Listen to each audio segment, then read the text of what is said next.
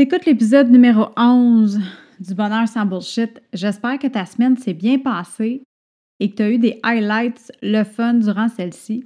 Si c'est la première fois que tu écoutes le podcast, ben, bienvenue dans mon monde de bonheur straight to the point, sans tabou et sans jugement. Si tu aimes l'épisode d'aujourd'hui, je t'invite à aller me laisser une note sur Apple Podcast, tu sais, où il y a les petites étoiles là, en bas de la liste de tous les épisodes. Un, ça va me faire vraiment chaud au cœur, puis ça va aussi m'aider à monter dans les rankings de Apple Podcast, puis je vais pouvoir continuer de jaser régulièrement. Aujourd'hui, je te parle de vulnérabilité.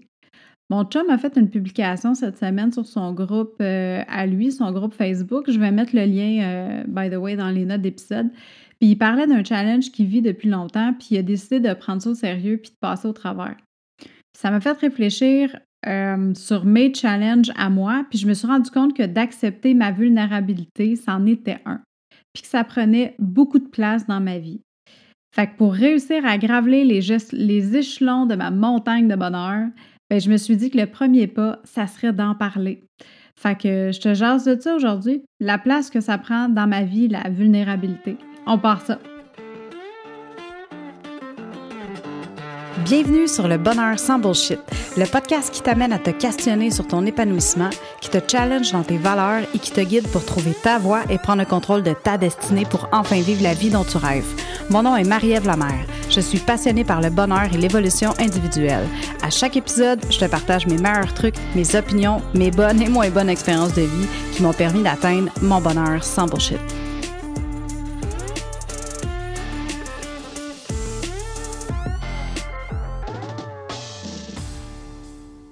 La vulnérabilité, ça peut être scary.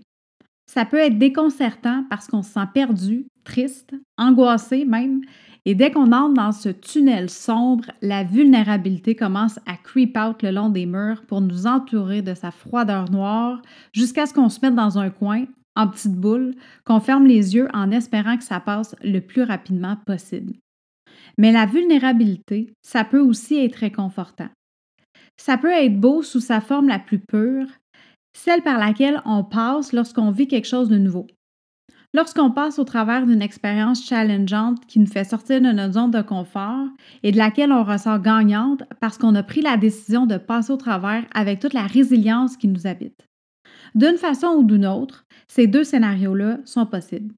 Lequel on va vivre va dépendre de notre mindset, de notre capacité de percevoir le verre à moitié plein ou à moitié vide. J'ai longtemps pensé qu'être vulnérable, c'était une faiblesse. Une faiblesse que je n'avais pas le droit de m'accorder parce que je devais être forte.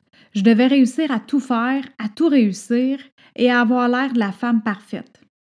Celle qui réussit à pull off le rôle de femme, de mère, de ménagère, d'entrepreneur, de cuisinière, de commissionnaire, d'amis et qui s'occupe de toute la paperasse inimaginable qu'on peut avoir dans le quotidien. Chaque jour, pour moi, c'était une bataille nécessaire à ma survie émotionnelle. Je devais affronter ma vulnérabilité et réussir à la mettre KO avant qu'elle n'arrive à m'atteindre. Chaque jour, je devais faire taire mes émotions pour pouvoir bâtir le mur qui allait me protéger contre les attaques extérieures de quelqu'un en qui j'aurais dû pouvoir avoir confiance. Chaque matin commençait par l'analyse de l'environnement. Je t'ai rendu une funambule qui, au lieu de marcher en équilibre sur un fil de fer, marchait sur une douzaine d'œufs qui devaient rester intacts.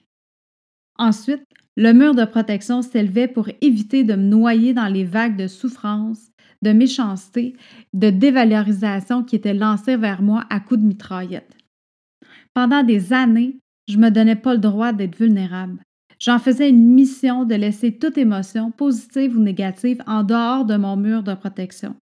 Parce que je savais que si je laissais entrer le bon, le mal réussirait à se faufiler comme un serpent à travers les briques et les dommages seraient irréversibles.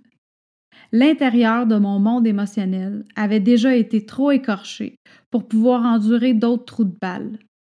Après toutes ces années à me battre contre l'extérieur, mais aussi contre moi-même, qui voulait sortir à tout prix de ce fort qui était en béton, j'ai finalement décidé que c'en était assez.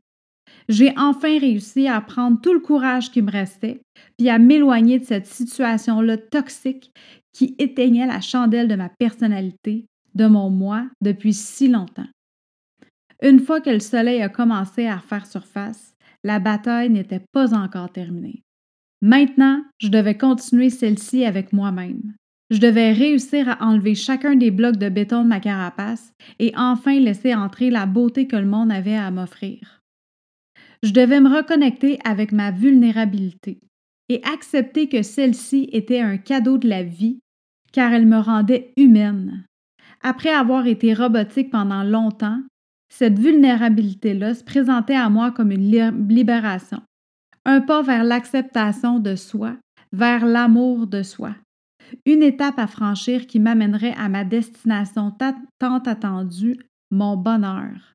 Encore aujourd'hui, je dois me remémorer que j'ai le droit d'être vulnérable. Non seulement j'ai le droit, mais j'ai le devoir d'être vulnérable parce que c'est grâce à l'acceptation de mes faiblesses que je peux évoluer dans mes forces. La vulnérabilité est underrated fois mille. Elle est la preuve que l'humain a une âme et que celle-ci est en constante évolution. La peur du jugement, la peur de l'imperfection, la peur de la réprimande, ce sont toutes des fausses croyances qu'on doit réussir à laisser aller. Être la meilleure version de soi-même, c'est autant avoir la force d'avancer et de conquérir notre monde, mais c'est aussi avoir la capacité d'accepter et d'aimer ce dont nous devons travailler, ce dont nous devons laisser aller. Et c'est la vulnérabilité qui nous permet de faire tout ça. C'est elle qui nous fait pleurer de tristesse ou de joie. C'est elle qui nous donne de l'empathie envers soi-même et envers les gens qu'on aime. C'est elle qui nous permet de nous questionner sur nos croyances et nos valeurs. C'est elle qui nous mène là où on veut aller et d'atteindre nos objectifs. Apprivoiser sa vulnérabilité, ça nous rend humains et ça nous permet d'atteindre des sommets qu'on n'aurait jamais pensé être capable d'atteindre avant. Être vulnérable, ça nous rend plus forts. Sur ce, j'espère que tu passeras une belle journée et que tu penseras à ta vulnérabilité, à toi. J'espère que tu te laisseras bercer par la beauté de tes émotions et tout ce que la vie a à t'apporter. Puis si tu connais quelqu'un qui pourrait avoir besoin de se reconnecter avec sa propre vulnérabilité, si tu connais quelqu'un que cet épisode-là pourrait inspirer, ben je t'invite à le partager parce qu'on n'est pas toute seule dans notre marathon vers le bonheur. On est une équipe, puis le teamwork, c'est fucking puissant. Fait que sur ce, on se parle bientôt. Hey, bye là!